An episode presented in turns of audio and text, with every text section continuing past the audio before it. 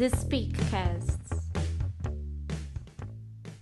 Olá a todos, bem-vindos ao primeiro episódio do The Speakcast.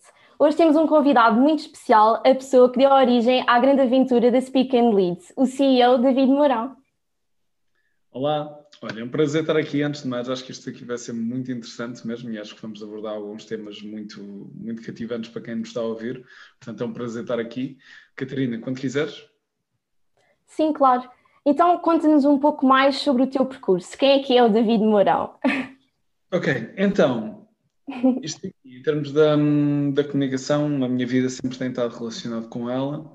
Eu comecei esta, esta lógica da comunicação mais ou menos quando tinha 15 anos no Parlamento Europeu dos Jovens. E desde aí acabei por estar sempre ligado a esta mesma temática e aprofundar cada vez mais. Quando eu comecei isto foi, foi devido a uma experiência chamada o Parlamento Europeu dos Jovens, que é essencialmente uma competição public speaking, onde nós somos avaliados pela forma e também pelo conteúdo. Uhum. Dentro dessa experiência, nós temos de desempenhar um papel enquanto eurodeputados e essa foi a grande experiência que pela primeira vez me, me colocou em contacto de fazer discurso em público e de fazer mesmo isto em termos competitivos. E realmente foi aí que eu ganhei o bichinho. E depois, a partir dessa experiência, acabei por estar, por estar mais ligado a várias vertentes da comunicação, sempre primeiro com uma lógica mais competitiva, em competições de public speaking, debate competitivo, simulações diplomáticas, e depois numa vertente mais formativa, onde descobri que era exatamente isto que eu gostava de fazer com a minha vida. E quando é que tu decidiste criar a Speak and Lead? Foi assim uma ideia que surgiu um pouco do nada, ou já andavas a pensar sobre criar uma empresa há algum tempo? É assim, a criação da Speak and Lead veio por outras iniciativas primeiro. Eu acho que foi um processo evolutivo, que é eu, ao longo da minha vida académica, sempre estive envolvido, fundei vários projetos de associativismo. Um deles estava mesmo muito ligado com, com esta parte do treino de comunicação, que foi a SUL, que era a Sociedade de Debate da Universidade de Lisboa, onde eu ia, enquanto presidente fundador, como, criando aquilo do zero, alguém tinha de formar as pessoas na parte do debate, da argumentação, do public speaking. Eu, como já tinha alguma experiência devido às simulações diplomáticas onde tinha participado, acabei por, acabei por cair, ou acabei por, por ser eu responsável por fazer esse mesmo treino de comunicação das pessoas. E, portanto, eu aí apercebi-me de, primeiro, que eu gostava imenso de fazer aquilo, e segundo, que aquilo era mesmo necessário, porque eu senti-me mesmo uma lacuna no meio universitário, onde, se nós queríamos melhorar a nossa comunicação com estudantes universitários, neste caso no ISCS de Relações Internacionais, Ciência Política, etc., Sim. se nós queríamos melhorar a nossa comunicação, havia duas possibilidades. Primeiro, era irmos a competições, o que requer dinheiro. Segundo, era fazer formações de comunicação que na altura eram 700 euros, 500 euros, 800 euros. Porquê? Porque nunca eram talhadas, por exemplo, para estudantes ou preços minimamente acessíveis. E então aquilo que eu me apercebi foi, eu gostava imenso de fazer isto, ao mesmo tempo vi que havia uma falha no mercado. E aí comecei a pensar de, pá, isto pode ser interessante avançar enquanto empresa, e começou a surgir a ideia do public speaking e também a ideia da speaking lead. Porquê? Porque mesmo com a Sedul nós fazemos debate competitivo e a parte competitiva daquilo não é apelativa para toda a gente. Com a parte da Speak and Lead, aí damos mesmo estas ferramentas de comunicação para as pessoas melhorarem e foi aí que começou a surgir a ideia de que isto pode ser alguma coisa aqui para apostar. Pois, exato. Eu própria que sou uma estudante, um, aliás, já passei por, por várias situações em que tive de fazer bastantes apresentações e na escola não sinto que não nos preparam assim tão bem quando vamos depois para a universidade e depois acabamos também por não ter essa tal oferta, porque os cursos são uh, um pouco caros, não é? E muitos de nós não têm esse rendimento. Então acho que os cursos da Speak são mesmo bons porque são muito mais acessíveis e conseguimos melhorar imenso a nossa comunicação. Então acho que é mesmo muito bom. E relativamente às soft skills, o que é que tu achas que quais é que são, na tua opinião, aquelas que, que são mais imprescindíveis na comunicação? O que é que nós podemos mesmo melhorar? É assim, em termos de soft skills relacionados com comunicação, há vários aspectos aqui importantes. Primeiro, eu acho que é a parte do conteúdo e a parte da mensagem e, e, a maneira como nós justificamos, como explicamos, como argumentamos, como defendemos aquilo que são os nossos pontos de vista, as nossas ideias e opiniões, eu acho que é possivelmente a coisa mais importante aqui. Segundo, as capacidades também relacionadas com a parte da comunicação. Acho que a parte do espírito crítico e a capacidade de análise são também relevantes aqui e, finalmente, também a capacidade de adaptação. Essa capacidade de adaptação, nos adequarmos num momento em que temos de ser mais assertivos, noutro momento onde, se calhar, temos de ser um bocadinho mais empáticos. Conseguir ter esse jogo de cintura é também uma coisa muito importante que acaba por recair sobre a alçada da comunicação. Depois, a outra coisa importante é percebermos um bocadinho como é que nós, dentro da nossa comunicação, como é que conseguimos passar a nossa mensagem através de aliar aquilo que é o conteúdo juntamente com a parte da forma.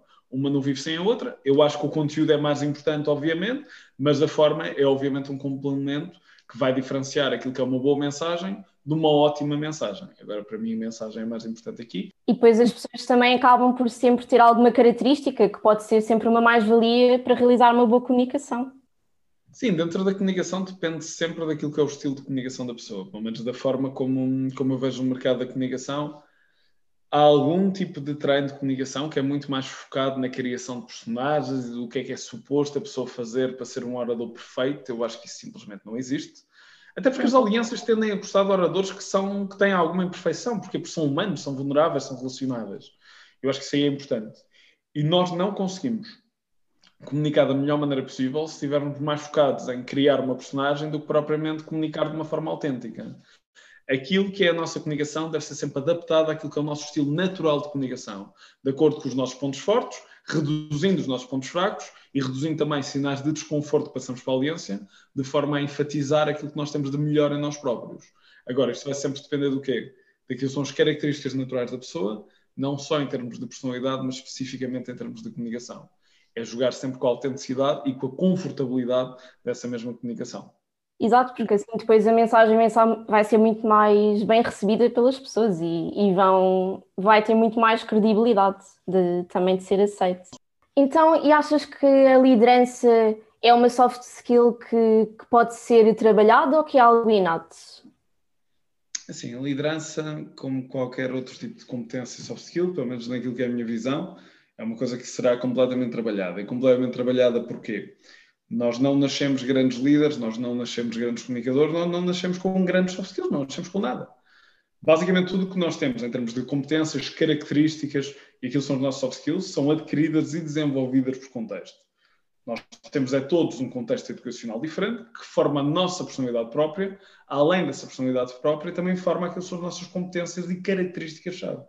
Essas competências e características-chave são desenvolvidas sem sequer nós nos apercebemos das coisas. Enquanto estamos a jogar a bola com amigos, enquanto estamos a falar com os pais, enquanto estamos a brincar com outras crianças, nós estamos, na verdade, a desenvolver várias competências, entre as quais características que serão essenciais na nossa vida e que são também características que muitas vezes vão ser relevantes para a parte da liderança. O que acontece? Cada pessoa começa num ponto diferente. É, a liderança também é um conjunto imenso de, de soft skills e é um conjunto de uma data de características. Há pessoas que, se calhar, vão ter mais facilidade em comunicação e em persuasão, que são essenciais para a liderança. Uhum. Há pessoas que, se calhar, vão ter mais uma facilidade inicial, mais na parte, por exemplo, de espírito crítico, capacidade de análise, de organização, também essenciais para a liderança. Mas não é porque as pessoas tenham nascido com elas, não é porque foi herdado pela vossa avó, foi porque a pessoa, durante o seu contexto educacional, desenvolveu mais aquelas competências sem sequer se aperceber disso. Pois. E isto então aquela questão de que a liderança não é uma coisa que nós nascemos com ela, nós conseguimos aprendê-la. Porque nós também temos essas características que aprendemos e desenvolvemos de uma maneira ou de outra. Pois, exato. Às vezes as pessoas pensam que, ok, eu tenho menos capacidade, se calhar, do que o outro, então não sou assim tão bom líder, mas isso não tem nada a ver. As pessoas podem sempre melhorar e também nunca é tarde para melhorar, não achas? Sim, eu acho que é outra coisa, que é muitas vezes as pessoas têm preconceitos sobre as suas características naturais. E porquê? Porque há características que são mais visíveis do que outras. Eu, eu continuo a achar que a comunicação é a capacidade-chave para uma boa liderança, exatamente, porque se nós tivermos essa capacidade, conseguimos comunicar aquilo que vai cá dentro e passamos o nosso potencial para a outra parte. Há características que são essenciais na liderança, como a capacidade de análise, o espírito crítico a parte da capacidade de organização. Só que as pessoas tendem a desvalorizar essas competências a nível interno e tendem a pensar, não, não, o bom é saber comunicar, não, não, o bom é saber persuadir. Não é que umas sejam melhor do que as outras, são ambas necessárias. Só que muitas vezes nós tendemos a associar mais líderes com quem fala e quem aparece em momentos de intensidade. E quando, na verdade, essas competências são essenciais numa boa liderança. Então as pessoas acabam por ter aqui um bocadinho um preconceito. Agora, para uma boa liderança, nós temos de trabalhar todas essas competências há umas que são mais famosas do que outras, digamos, especialmente a parte da comunicação, porque são mais visíveis, mas há muitas que estão escondidas, quase como um iceberg, mas que são essenciais ali. E se nós juntarmos essas todas e desenvolvemos essas todas, aí é que desenvolvemos liderança. Pois, exato.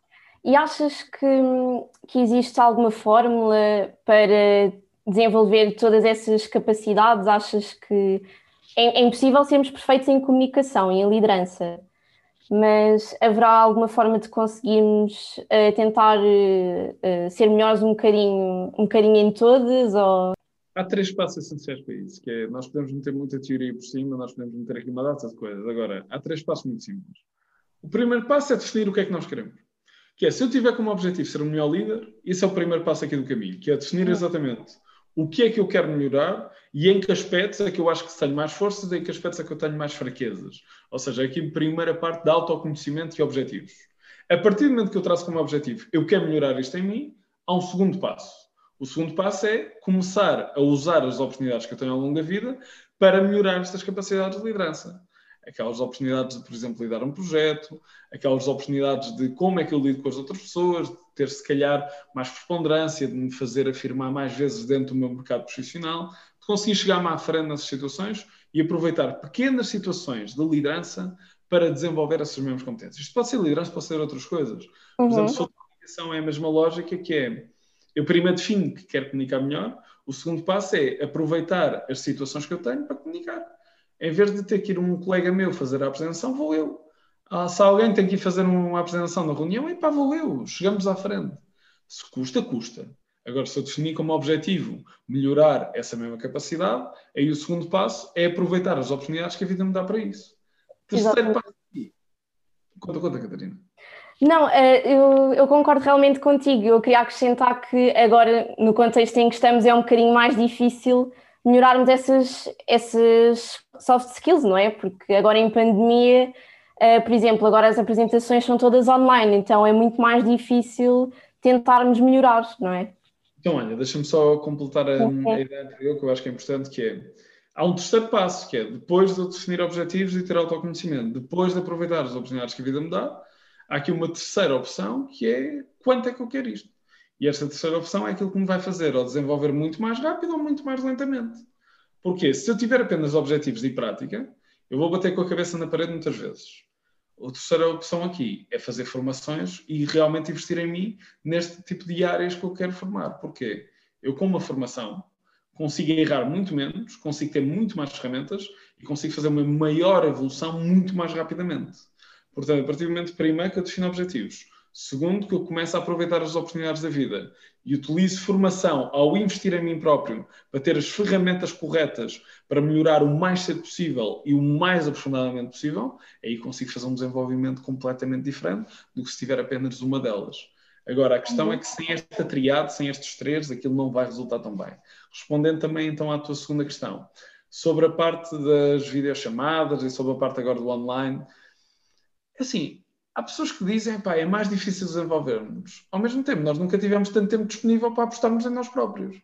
Portanto, depende da maneira como nós vemos as coisas, que é, se nós temos aqui um objetivo de melhorarmos, epá, não é a pandemia que nos vai proibir isso. É muitas vezes usar o custo de oportunidade que nós temos aqui, que é tendo mais tempo disponível, conseguindo aceder a mais formações que antes presencialmente talvez não seria possível. Eu consigo formar muito mais, investir muito mais em mim próprio como é que nós temos a parte da experiência prática e dessas oportunidades em si. Trabalhar a nossa comunicação, quer seja com a nossa família, quer seja interpessoalmente, quer seja por chamada, também se vai repercutir naquilo que é o resto da nossa vida, mesmo em cenários presenciais. Porque a comunicação deve estar toda interligada. A única situação onde eu consigo melhorar a minha comunicação por chamada, consigo melhorar a minha comunicação interpessoal e não faz nada pela minha comunicação presencial, é quando eu, em vez de estar a trabalhar comunicação, na verdade estou a trabalhar teatro. Se eu estivesse só focado em desempenhar uma personagem, não vai fazer nada em termos de influência de comunicação, quer seja em palco, quer seja interpessoal. Se eu trabalhar as coisas bem, com as ferramentas certas, de forma apropriada e consistente, eu consigo aproveitar a pandemia para melhorar a minha comunicação em vários aspectos, que vai também ter efeitos na minha comunicação presencial e na minha comunicação perante audiências vivas. Exato. E agora Aliás, eu pessoalmente até acho que a comunicação em videochamada é um bocado mais difícil, porque parece que não conseguimos olhar mesmo diretamente para a pessoa e acabam sempre por também haver um pouco mais de interferências, até mesmo a nível da internet e etc. Mas, mas isso também são coisas que também não podemos controlar. E relativamente é um conselho que pudesses dar a alguém que se queira tornar um especialista na comunicação, o que é que tu dirias? Era seguir uh, esses três passos que, que mencionaste anteriormente? Assim, para alguém que queira melhorar a sua comunicação, os três passos são, são essenciais, tal como eu disse: definição de objetivos, aproveitamento prático e depois também formação e investir na, na própria pessoa. Há alguns complementos que nós podemos fazer aqui, ou seja, pela parte de tentarmos educar o melhor possível, procurarmos também livros, procurarmos podcasts, algum tipo de material que nos vá também enriquecer um bocadinho. Agora, em comunicação, há uma coisa aqui que é muito importante, que é isto da comunicação, isto não se aprende ouvindo, isto não se aprende lendo, isto se aprende sensacionalmente falando. Acima de tudo, se alguém quer melhorar a sua comunicação, quer seja para um grau de especialista, quer seja simplesmente para se sentir mais à vontade, tem de pegar nestas ferramentas, tem de definir estes três passos, mas tem, acima de tudo, de começar a aplicar as coisas, que é não basta de nada ter todo o conhecimento de um livro e ter todo o conhecimento de um curso, se eu não conseguir aplicar as coisas, e se não me obrigar a fazer uma aplicação. Essa aplicação prática é possivelmente o passo mais importante. Agora, ambos os outros dois passos, de objetivos e também da parte do conhecimento adquirido em curso, e se calhar em algumas outras, alguns momentos extra, como por exemplo parte dos livros, etc., vão uhum. ser essenciais para aumentar a eficácia. Mas a parte importante aqui é nós aprendemos a comunicar comunicando. Se eu tiver as ferramentas certas e saber qual o caminho, eu obviamente vou aplicar melhor e vou ter uma evolução mais rápida e também mais aprofundada. E é sempre bom também termos a nossa própria iniciativa. Por exemplo, tu desde cedo começaste a apostar em ti e em desenvolver as tuas capacidades e, e pronto, isso levou-te onde tu, tu, chegaste agora e, e, é de valorizar, porque nem todas as pessoas uh, têm esse mindset, pensam, ok, amanhã vou pesquisar um livro e, e, vou pensar nisso, e depois acabam também por não, por não fazer nada, não é? Eu acho que há aqui duas coisas, que é primeiro proatividade e depois também a paixão que é, se nós metemos na cabeça, mais uma vez, o primeiro passo da definição de objetivos e autoconhecimento, se nós metemos na cabeça que queremos ser melhores em alguma coisa, nós conseguimos. Pá, se não consegue, quem literalmente não vai atrás disso. E depois pode haver aquela coisa de, pá, mas tenho, há pessoas que têm se calhar mais facilidade, há pessoas que se calhar têm mais condições. E pá, é a vida. Eu tenho esta caixa agora, eu tenho literalmente de arranjar aqui oportunidades para dentro da minha caixa e dentro das minhas circunstâncias fazer o melhor possível. Há opções que têm mais investimento, opções com menos investimento, mas qualquer pessoa consegue fazer isto. Desde primeiro defina isto como objetivo, segundo, proativamente vai atrás, e aquilo que eu sempre pensei foi: epá, alguém há de ser o melhor do mundo.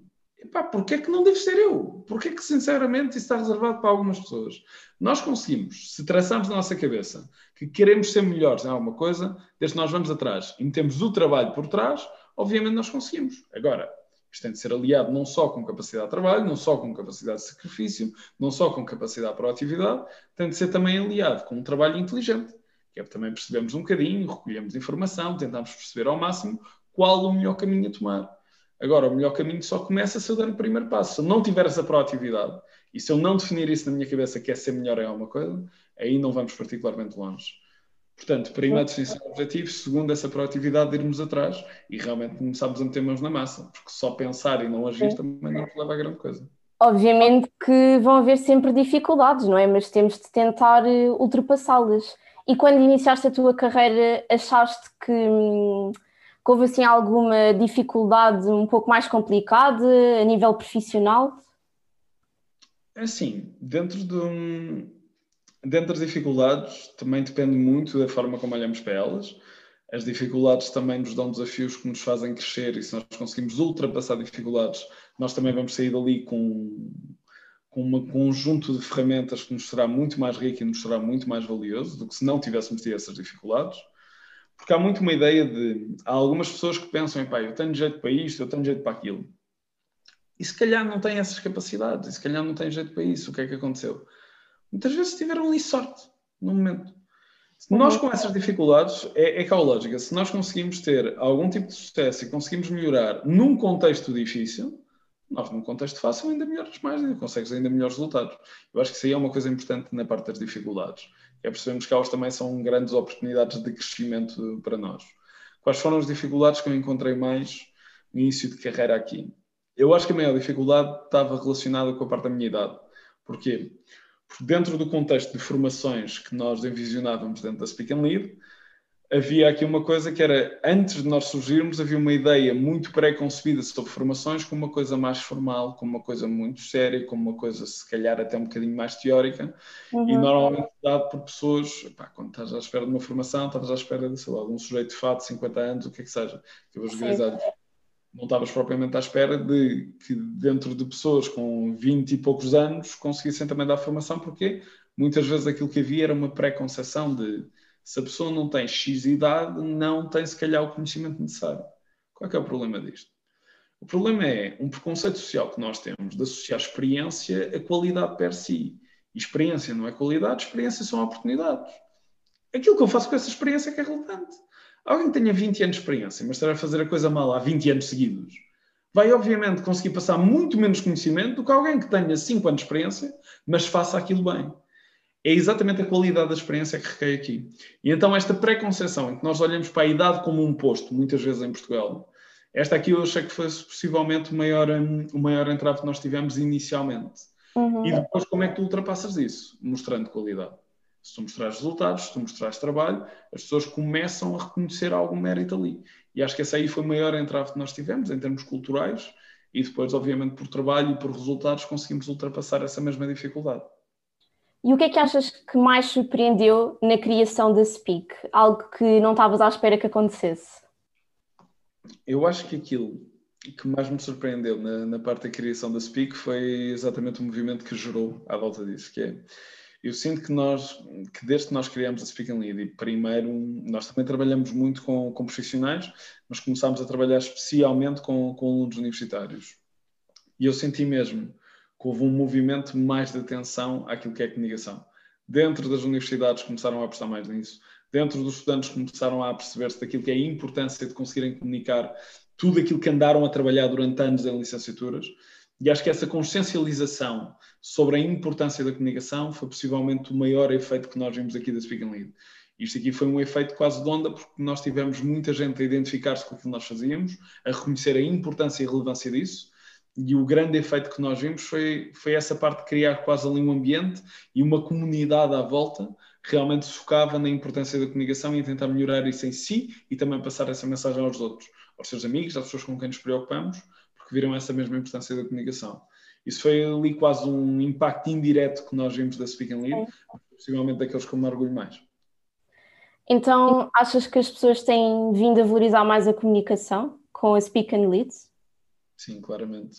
Eu noto muito mais preocupação com soft skills, mas especialmente com comunicação, nos anos mais recentes do que propriamente ao início. E eu acho que esta parte de nós chegarmos proativamente a alunos universitários e de reconhecermos que se nós conseguirmos melhorar a capacidade de comunicação de um aluno universitário que vai ter muitos anos de carreira para tirar partido daquela mesma capacidade, acho que esse impacto ficou. E, e hoje em dia temos muitos profissionais que trabalham connosco, muitos deles que até fizeram formações connosco enquanto universitários, então há aqui um, há aqui um esquema muito engraçado também. Agora, para mim, esta parte de, de irmos atrás das nossas competências de comunicação e isso tentarmos melhorar continuamente, foi uma coisa que já era importante, só que eu tenho visto uma crescente importância disso também. Cada vez mais as pessoas estão conscientes disso. E agora também há outra coisa, que é o mercado de trabalho está cada vez mais difícil. E a partir do momento que o mercado de trabalho está mais difícil, as pessoas começam a preocupar-se de já não me chega sobreviver aqui, já não me chega a ter os mínimos, eu tenho de valorizar, eu tenho de saber mais e eu tenho de ter mais competências. E depois, é para quem esteja no mercado de trabalho, também vemos que essas competências, quer seja comunicação, quer sejam outras soft skills, fazem muitas vezes a diferença entre um trabalhador que faz um trabalho satisfatório e um trabalhador que faz um trabalho excelente. E quem é excelente mais facilmente sobe naquilo que é a escada do século XXI. E há muitas pessoas que, que, parece que ainda pensam que a comunicação é só para determinadas áreas, por exemplo, uh, marketing, jornalismo, ou seja, por exemplo, um cientista ou até um médico não, não precisa disso para nada. Há, há, esse preconceito, também mais uma vez social, é uma, é uma ideia pré-concebida que nós temos, de que há algumas áreas que não precisam comunicar. Porquê? Porque eu trabalho atrás de um computador, porque eu não faço grande coisa. Nós, dentro da Speak and Lead, aquilo que nós temos visto foi, nós trabalhamos com pessoas de todas as áreas até hoje, em formações individuais, que são as nossas formações mais, mais personalizadas e mais aprofundadas, nós temos desde programadores, que normalmente as pessoas acham que são programadores, não precisam comunicar para nada. Nós temos desde contabilistas o pessoal acha que está atrás de um computador a fazer contas, também é irrelevante a comunicação. Nós temos médicos e bastantes. Nós temos pessoas que estão mais ligadas à parte de back-office e que estão ali um bocadinho mais nos bastidores, que não têm tanta exposição pública, e todos eles conhecem aquilo que é a importância da sua comunicação. Isto vai desde áreas onde nós achamos que comunicam menos, áreas como política, áreas como empresários, etc., onde têm de comunicar muito. E a comunicação acaba por ser relevante em qualquer uma delas. Porquê? A triste realidade é que na grande maioria daquilo que nós temos, não só no país, mas no mundo, a triste realidade que nós temos é que a grande maioria das pessoas não sabe comunicar eficazmente. E há um ditado popular que eu acho que me revejo muito, que é em terra de cego, cantei-lhe é rei. A partir do momento que isto é uma capacidade que falha na grande maioria das pessoas, quem a consegue ter, destaca-se. E se nós repararmos em qualquer tipo de profissão, quem tende a comunicar melhor, tende a ter mais oportunidades. E se eu tiver mais oportunidades e conseguir comunicar bem, também as consigo aproveitar de uma outra forma. Portanto, comunicação, para mim, é claramente o grande impulsionador daquilo que é o sucesso profissional no século XXI. Sim. E tens algum orador que gostes particularmente ou algum livro que, que possas aconselhar sobre comunicação? De oradores. De oradores, isto obviamente é uma, uma escolha mais subjetiva. Eh, uhum. Uh, o meu favorito a nível pessoal é o Kennedy, e é o Kennedy por uma simples razão, que é nós temos muitos oradores que são muito bons a entregar discursos, o Kennedy é muito bom não só na escrita, na parte da mensagem, no talhar da mensagem, mas também na entrega do discurso. E para mim é um orador muito mais completo. Ou seja, pela maneira como ele trabalha as mensagens, os seus próprios discursos. Isto aqui nós estamos a falar de um presidente que teve poucos anos de, de ribalta, teve poucos anos de exposição mediática, uhum. infelizmente mas dos poucos anos que teve, nós temos uma quantidade absurda de discursos que ficaram para a história. E eu acho que isso fala muito daquilo que, que ele fazia em termos de discurso. E não está relacionado só com os tópicos que ele abordava, está mesmo relacionado com a forma como ele trabalhava as mensagens. E depois a forma dele também era exímia. E, portanto, esse conjunto, para mim, faz do Kennedy aquilo que é a minha referência máxima em termos de comunicação, em termos de discurso em público. Há também aqui o Martin Luther King, que para mim está claramente em segundo, para a minha opinião pessoal, mais uma vez. Uhum. E depois também há um outro orador que eu gosto muito, mas em termos da mensagem, da maneira como ele trabalhava a mensagem, que é o Winston Churchill. Portanto, este aqui possivelmente seria o meu top 3. Em termos de livros, infelizmente não há grande coisa. Um, porque é aquela, é aquela lógica que eu também já é, referi. É trabalhando, não é verdade? Ah, é, é, comunicação, aprende-se essencialmente comunicando. Eu não aprendo isto a ler, eu não aprendo isto a escrever, eu aprendo isto a falar. E, e, acho que esta parte dos livros podem dar algumas ferramentas, mais uma vez, mas eu acho que aquilo que é o essencial é as pessoas serem forçadas a aplicar essas ferramentas. E essa aplicação das ferramentas é que faz a diferença. Portanto, em livros não acho que haja aqui grande coisa. Há um livro que eu posso aconselhar em termos de, em termos de material mais virado para a nossa mensagem, que é a arte da retórica de Aristóteles. Isto é uma coisa que raramente as pessoas leem. Epá, uhum. é um livro que é um clássico, agora, por alguma razão, Aristóteles é o fundador da arte da persuasão. É? Lá está, nós daí, na arte da retórica, aí conseguimos tirar várias ferramentas que são transversais e resultam desde a Grécia Antiga até hoje. E continua tão relevante hoje, ou se calhar ainda mais relevante hoje do que, do que na altura em que foi escrito. Portanto, se tivesse que aconselhar um, será sobre a mensagem, neste caso a arte retórica de Aristóteles. E relativamente a algum ritual que faças antes de teres, por exemplo, uma reunião importante ou uma apresentação, ou, ou achas que, que isso são, são coisas que, não sei, que acabam por enganar um pouco e não são assim tão, tão usuais?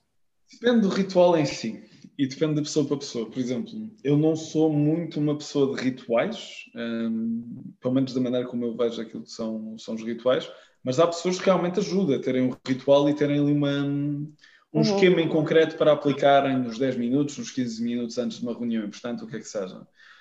A única coisa que eu faço, só que eu não chamei isto de ritual, eu chamei isto de preparação, é antes de qualquer reunião, e pá, eu consigo-me sempre posicionar lá, normalmente 10, 15 minutos antes, quer seja online, quer seja presencialmente, só para ver as informações que eu tenho daquela reunião, o que é que nós vamos tratar ali, e depois para estar uh, também garantindo que os 15 minutos está tudo ok. Epá, se o computador está, está bem montado, se o som está bom, se a internet está boa, esse tipo de coisas, uhum. para começar a reunião, aí estou mais do que Ou seja, eu já me coloco no ambiente onde vou ter a reunião cerca de 10 a 15 minutos antes. Garanto que está tudo pronto. E depois aí uso esses 10 minutos para fazer outra coisa qualquer, porque já tenho aquela segurança que está tudo pronto e já está tudo montadinho. E depois aí chega a hora da reunião e nós começamos muito mais confortáveis, Porque se nós começamos só aquilo naquele momento, nós vamos ter aquela coisa de está a correr bem, estão a ouvir, não estão a ouvir, a câmera está a correr bem, não está. Certo, certo. Depois, se for presencial, se nós chegamos lá mesmo à hora, há uma data de coisas podem acontecer. Vamos lá 10 minutos antes, temos aqueles 10 minutos para relaxar. Quando começamos a comunicar, estamos muito mais, muito mais prontos para isso. Uh, e que técnicas de, de, relaxamento é que poderias dar a uma pessoa que fosse assim um pouco mais nervosa? Porque essas pessoas, uh, no geral, começam, por exemplo, vão ter uma reunião importante, então vou levar os meus apontamentos atrás, começam a estudar, a estudar e depois ficam super nervosas, depois baralhadas. Então, o que é que poderias dizer? Assim, em termos de técnicas para casos desses, Primeira coisa é tentarmos, se nós sabemos que temos um problema como esse, tendemos a ficar muito nervosos, tentar chegar pelo menos 15 minutos mais cedo, tal como eu disse. Se for para o caso de uma reunião, aconselho vivamente, levamos um caderninho, isto até pode ser em casa, levamos um caderninho, vemos só nos primeiros 5 minutos, epá, temos tudo, não temos tudo, está tudo ok. Uhum. A partir dos primeiros 5 minutos, nós temos 10 restantes até à reunião, estes 10 minutos servem exclusivamente para relaxar. Há duas coisas que eu vou aconselhar aqui, que são muito rápidas de aplicar. Primeira coisa é a postura que nós estamos nesses 10 minutos à espera da nossa reunião. Se for sentada, como é a grande maioria das reuniões, não é? Isto aqui pode ser na sala de espera, isto pode ser na nossa própria sala, se estivermos a fazer por videochamada. Nestes 10 minutos, primeiro garantir que não estamos fechados sobre nós próprios. Ou seja, não estamos inclinados para a frente, não estamos com os ombros para dentro, mas estamos primeiro numa posição confortável. Como é que é isso? Uma posição confortável, sentado, depende essencialmente de duas coisas. Primeiro, da inclinação do nosso tronco, que deve ser inclinado para trás se estivermos numa sala de espera, vamos inclinar-nos para trás enquanto não nos sentimos desaligados, okay? sem fazer uma má imagem nossa, é inclinar-nos para trás enquanto nos sentimos confortáveis para isso. Ponto 2. Ombros são o segundo aspecto mais importante. Não é para a frente, não é ombros direitos, é ombros também ligeiramente para trás. Se nós estivermos mais inclinados para trás, com os ombros para trás, nós temos menos músculos em tensão, logo estou mais confortável, tenho mais suporte, logo fico mais confortável. Esse conforto gera ainda mais conforto. Segunda coisa, como eu através da inclinação para trás e dos ombros para trás estou a abrir também a caixa torácica, tenho uma tendência natural para respirar melhor. Esta seria a primeira coisa. A segunda coisa é, se enquanto eu estou ali a falar, ou se enquanto eu estou ali à espera, epá, não estou a conseguir relaxar, não, não estou a conseguir tirar a minha mente daquilo que eu vou dizer na reunião ou da situação em si, há algumas técnicas de abstração que poderemos utilizar. Aquilo que eu vos aconselho é, juntamente com a postura que eu falei, tentar fazer ali alguma técnica de respiração. Há uma que eu aconselho que é muito simples. Enquanto estamos sentados, isto tem de ser obrigatoriamente feito com a postura que eu acabei de referir, inclinar uhum. para trás. Enquanto estamos a inspirar, nós vamos contar até três, enquanto inspiramos. Nós respiramos para dentro. Um, dois, três. E depois, expiramos. E depois voltamos a repetir o processo. Qual é que é a grande vantagem disto? Nós, com a postura que eu referi, já vamos estar a respirar melhor, porque já temos uma tendência natural a respirar mais fundo, porque nós passamos 99% da vida a respirar sem sequer nos apercebemos disso. A nossa respiração adequa-se automaticamente à postura. Com este esforço consciente de estar a contar a nossa inspiração até 3, nós estamos a mudar o nosso foco de atenção, não do que é que eu vou ter que dizer daqui a 10 minutos, mas para algo que esteja a acontecer naquele preciso momento. E então, como estou a abstrair, não estou a pensar no que é que vou dizer e estou numa boa posição corporal, aqueles 10 minutos tendem a passar muito mais rápido e quando eu começo a comunicar, estou muito mais confortável para isso vai criar Exato. muito mais outra parte. Ou até mesmo estar um bocadinho no telemóvel, conseguir falar assim um bocadinho com alguém, não é? Às vezes não é possível porque estamos prestes a começar eh, a reunião ou assim, mas, mas também poderão ser, eh, por exemplo, Há outras táticas. Eu posso listar aqui algumas que, que depois podem, podem utilizar. Aquilo que eu aconselho é experimentem várias. Porquê? Porque há umas que resultam mais para umas pessoas, há outras que resultam melhores para outras em comunicação nós existem os 10 mandamentos, fazemos copy-paste e aquilo está feito. Agora, há várias oportunidades aqui de abstração. Por exemplo, para mim, há uns tempos resultava muito, por exemplo, pegar num papel e fazer desenho, em termos de abstração. Resultava muito bem para mim, pode resultar também para muitas pessoas. Há pessoas que não gostam de fazer desenhos, por exemplo, fazer uma lista das compras, ou uma lista, olha, vamos pegar naquilo, epá, uma lista de objetivos, do que é que eu quero atingir na vida, epá, uma coisa assim. Aproveitar esses momentos também para nos abstrairmos ir para o telemóvel, falar com alguém se estivermos numa situação onde seja apropriada, ou mesmo aquela coisa de estarmos um bocadinho a ouvir música, se for possível para nós, aquilo que vos ajudar a tirar mais facilmente a nossa mente do que é que nós temos de dizer, o que é que nós temos de comunicar. Porque nos 10 minutos antes da comunicação, se eu começo a obcecar sobre o que é que eu quero comunicar, eu na verdade não comunico nada disso e me esquecer de metade. Portanto, estes 10 minutos, quer seja por desenhos, quer seja por respiração, quer seja por falar com alguém, quer seja por outra coisa qualquer, O importante é tirarmos a nossa mente daquele momento que vem daqui a 10 minutos e passarmos para o momento que estamos a viver naquele preciso momento atual. E agora voltando um bocadinho a ti outra vez, um, sem ser a comunicação, tens outra área que também gostes particularmente ou um hobby que costumes fazer?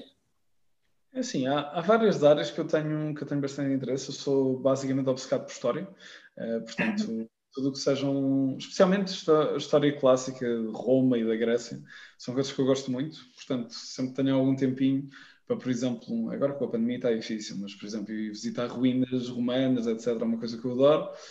Livros, séries, documentários também relacionados com, com algum elemento histórico também é uma coisa que eu, que eu gosto imenso.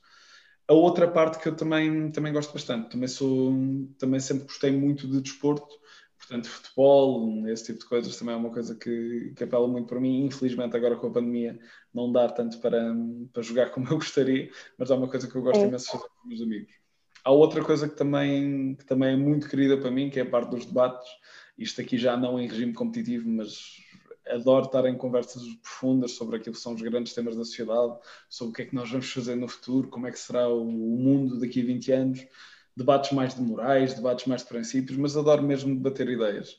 Uhum. E isto é uma coisa que dentro do meu grupo de amigos fazemos muito e é, um, é uma coisa com a qual me identifico bastante. E também acaba por estar, de certa forma, ligado à comunicação, não é? Então, nós temos que comunicar muito bem ali agora. Sim, exato. Há muita gente que gosta de ter opiniões sobre tudo, só que as nossas opiniões devem ser, acima de tudo, fundamentadas. E quando fundamentamos as coisas, nos questionamos mesmo internamente de mas porquê é que eu acredito nisto? Porquê é que as coisas são assim? Ou porquê é que não são assado? Ou porquê é que isto é bom? Porquê é que isto é mau? São coisas que nós intuímos que simplesmente são porque são. E quando nos costumamos a, começamos a questionar sobre isso, muitas vezes nós descobrimos muito mais sobre nós próprios do que se não o fizéssemos. É verdade. E relativamente à Speak and Lead, visto que está quase a fazer quatro anos, uh, o que é que tu mudarias? Estás contente com, com aquilo que tens alcançado? Assim, dentro da, dentro da Speak and Lead, estou muito grato e estou muito contente com, com os resultados que nós temos atingido. Nós temos superado as expectativas de ano após ano.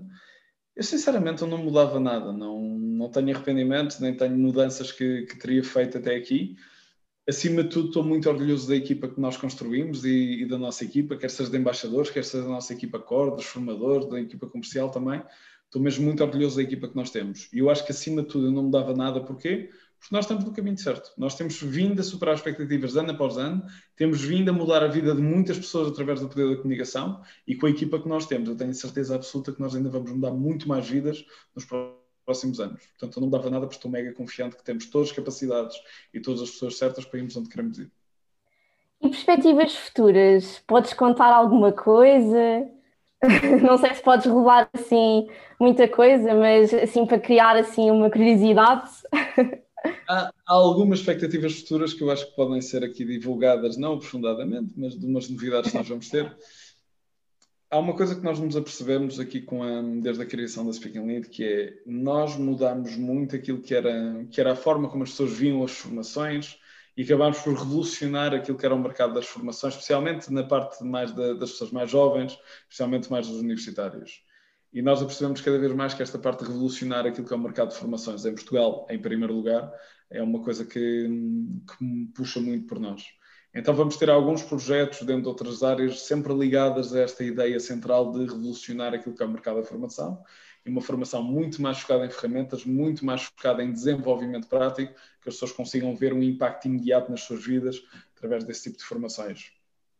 Segunda coisa que pode ser também interessante, nós temos também alguns objetivos que eu posso já, já começar aqui a desvendar um bocadinho, provavelmente nos próximos tempos vamos ter novidades internacionais sobre a Speak and Lead também, o que será interessante também.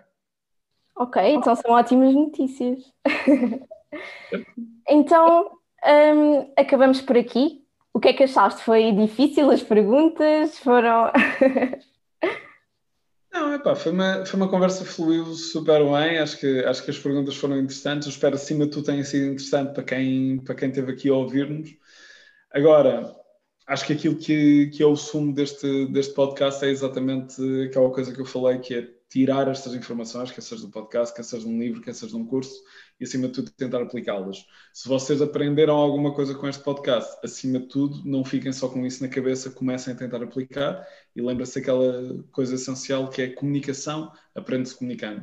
Portanto, peguem um bocadinho nestas ferramentas que nós falamos, peguem um bocadinho naquilo que foi aqui a nossa discussão e tentem enriquecer-se, não só em termos mentais, mas também de aplicação. Então, espero que tenham gostado e vemos no próximo episódio. Até à próxima!